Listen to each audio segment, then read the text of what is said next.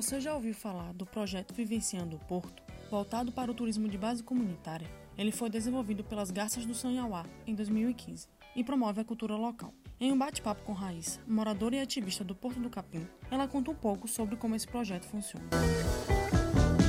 A gente recebe turmas para vivenciar a comunidade numa ótica de dos moradores, né, numa vivência totalmente comunitária, onde tem guias turísticos da comunidade, onde toda a vivência ela percorre no, terri no território do Porto do Capim, nas suas quatro áreas. Ele é dinâmico, nem sempre é no mesmo formato, mas a gente tem um modelo é, pré-estabelecido. É, o Vivenciando o Porto ele tem o intuito de fortalecer é, as atividades culturais, é, turísticas e históricas aqui da comunidade Porto do, Capim e também de fomento à economia local, onde no qual a gente faz algumas pausas estratégicas em algumas barracas, em algumas casas que é casa mista, né, que tem comércio e moradia, e a gente fomenta é, a venda de um artesanato, a venda de um dindim, ah, de uma cocada, que são feita,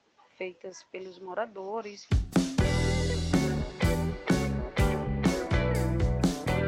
Raíssa conta que o território de habitação do Porto do Capim é formado por quatro comunidades: a Vila Nassau, a Praça 15 de Novembro, a Rua do Porto e a Rua Frei Vital.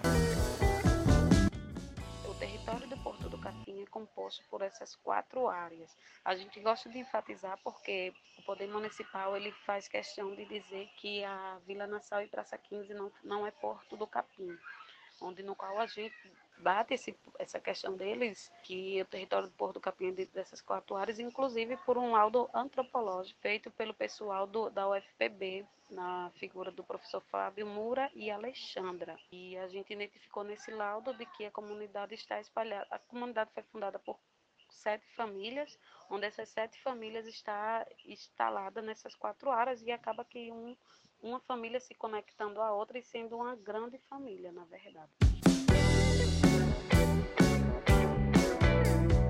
O projeto Vivenciando o Porto passa por essas quatro comunidades e ele tem o intuito de manter o ponto de cultura da comunidade vivo. Todo o recurso que elas arrecadam vai para a manutenção desse espaço. Saiba como ter acesso a esse projeto. Elas contactam via WhatsApp na maioria das vezes ou pelo Instagram, do Instagram das Garças ou do Porto do Capim.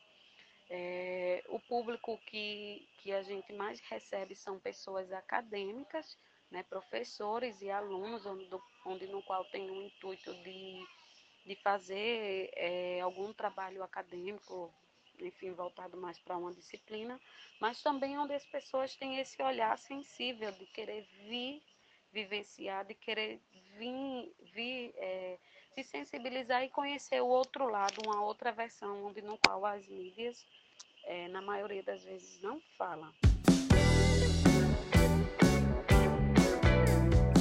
E aí? Ficou interessado em vivenciar o Porto? É só entrar no Instagram, arroba Garças do Sanhauá, ou no Facebook, Garças do Sanhauá, e mandar uma mensagem. Bom passeio!